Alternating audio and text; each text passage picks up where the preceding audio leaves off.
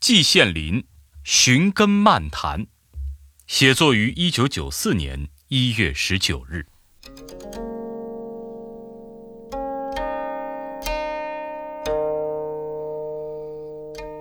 世间的万事万物总都有个根，根者产生之根源也。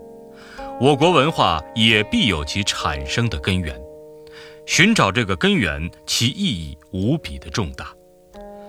前几年提出的弘扬中华优秀文化的号召，目前流行于社会中的发扬爱国主义精神的倡议，实际上也都是寻根的举措。《三国演义》一开头就说：“夫天下大事，分久必合，合久必分。”这两句话概括了一部中国史。然而仔细计算起来，中国历代总是和多分少。至今，我们仍是一个统一的国家。海峡两岸目前的情况只能是一个暂时的现象，统一迟早必定是会实现的。这种人类史上空前的现象，其根何在呢？中华文化历史悠久，彪炳寰宇，辉煌璀璨，众口交育。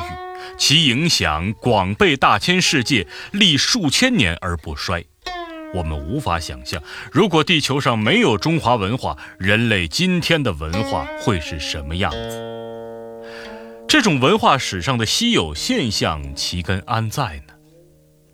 中华文化不但在大的方面辉煌灿烂，在小的方面也是如此。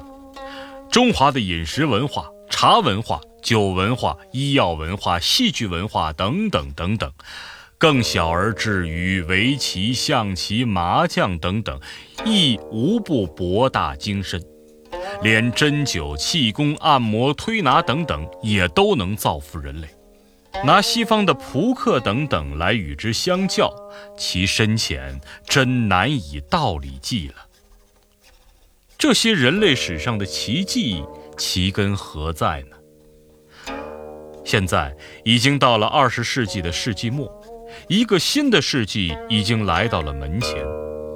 我国和全人类都处在一个转折的关头，在这样的关键时刻，为了中华文化和世界文化的发展，为了中国的和平统一，为了世界的持久和平，为了中国和世界人民的根本福利，为了人类的前途和发展，上面谈到的这一些根。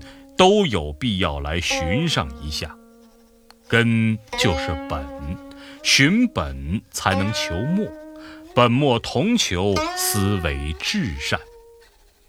因此啊，我祝贺寻根的创刊，我祝福寻根茁壮成长，寿登千岁。季羡林，写于一九九四年一月十九日。